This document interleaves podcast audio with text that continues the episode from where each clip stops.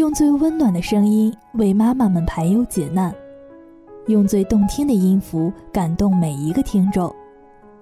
各位朋友，大家好，我是妙心，欢迎聆听妈妈 FM，做更好的女人。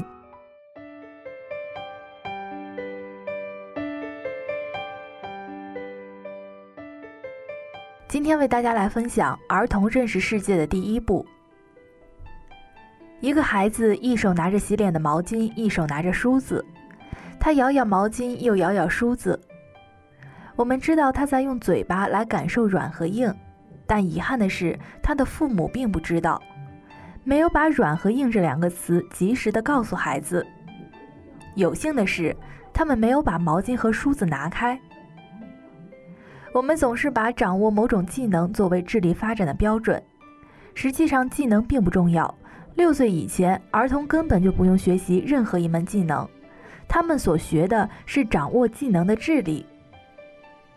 蒙特梭利在两本书中都有说，儿童所有的智力都是从感觉发展到概念。我们来看一下什么是感觉。这些天大家听讲，印象最深的一定是你们所体会到的那部分内容。你只能听见部分内容。这部分内容必定是你感觉最深的那部分，必定跟你的经历和心理状态相契合。关于儿童，我可以举一个例子，比如说我的孩子，他一岁多的时候不太会讲话，我当时心里有点着急，我想他是不是有一点迟钝呢？当时急得我都要去医院来给他看舌头了。我家里有一个教棒，我就拿着这个教棒给他指灯，我说这是灯。灯，灯，指完以后，我又指了书，说：“我说这是书，书，书。”我天天抱着他，给他指这指那，家里的所有东西都指遍了，每天都在重复，但是孩子依然是木木登登的，什么表情都没有。我想这是怎么回事呢？这个方法怎么一点都不起作用呢？他的听觉很好。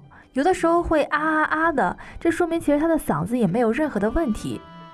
我弄了一块干净的毛巾，把他的舌头给拽了出来，看了看舌头下面有没有粘连，但其实没有，这证明舌头也没有任何的问题。可是我的孩子就是不说话。两岁一个月的一天，他跑出去玩的时候，外面停着一辆卡车，他要上卡车，我就把他给带上去了。那个时候正好是夏天。宁夏夏天的傍晚，天空的蓝色有一点让人触目惊心的感觉，湛蓝湛蓝的，非常的广阔和深远。那种感觉可以终生的留在你的记忆里。而我的孩子就趴在卡车的栏杆上，仰望着天空。他看了很久很久，我不知道天上有什么东西可以吸引他。我说那是天，然后孩子就说：“爹。”第一个会说的是天，他那个大舌头就说颠颠颠。那个时候我其实很震惊。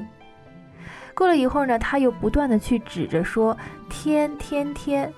从那一刻起，他见着人就拉着手说天，说了大概三天左右的时间。后来我指着脚下踩着的地说，我说这是地，孩子就说地，这是第二个词。我当时就在想，应该再给他说一个天和地中间的东西，我就说树，但他不说，他坚决不说树。我说人，他就说人。他掌握的头三个概念就是天地和人。在这以前，实际上我不断的去给他指过灯和书，而且我的孩子小的时候是非常喜欢一件事儿的，就是站在书架那儿，把书一本一本的往地下扒拉。扒拉下来了好大一堆，在那玩了一会儿，然后撒了一泡尿，尿一撒就走了。每天都是这个样子，以至于我们家的书都已经被他扒拉乱了。没有办法，就弄了一个柜门把它给封住。在这个过程当中，他如此的接近书，不断的去触摸书，但是我给他指着书说书的时候，他不说。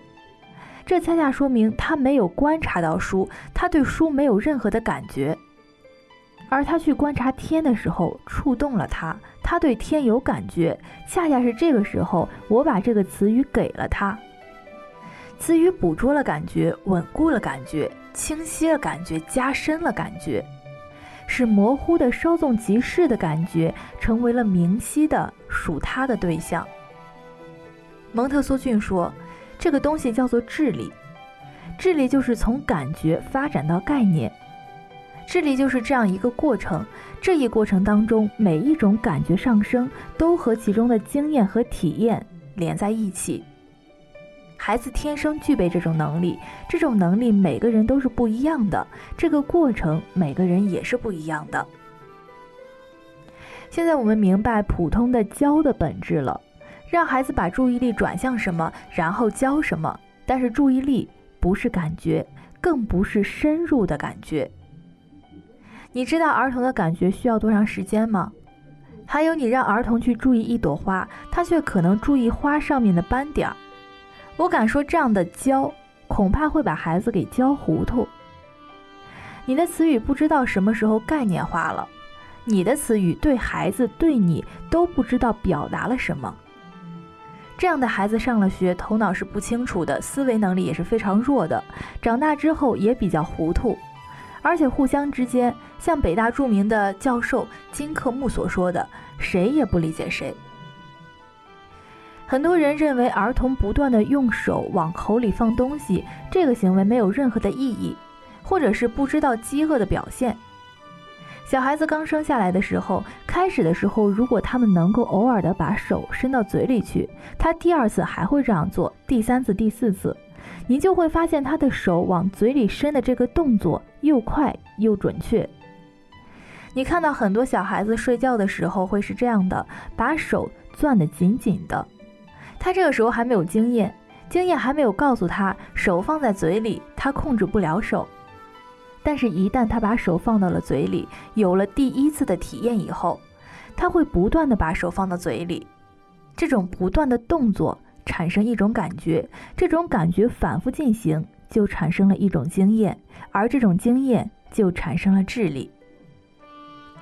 实际上，儿童在一岁之前，对世界上所有的东西能够抓到，而且能够往嘴里放的东西，他们都会往嘴里放。比如说，我的一个朋友，他的孩子拿着他的洗脸的毛巾往嘴里放了，正好另外一只手呢又拿着一个梳子，是一个很硬的东西。这个小孩就不断的用手去咬毛巾，又咬梳子，不断的反复进行，来回的交替。朋友其实觉得很奇怪，就会问我：那实际上呢？我们知道儿童已经对软和硬有了感觉，他们用嘴已经可以感觉到了。但是遗憾的是，他的父母并不知道，没有把软和硬这两个词汇同孩子已经建立的感觉给配上对儿。但有幸的是呢，他们没有把毛巾给拿开。我觉得儿童整个发展的遗憾可能就在这儿，一方面就是他们在感觉的时候，我们破坏了他的感觉；另一方面就是当儿童感觉到的时候，我们没有把相应的词汇同他内在的感觉及时的配上对儿。配对的重要性就在于此。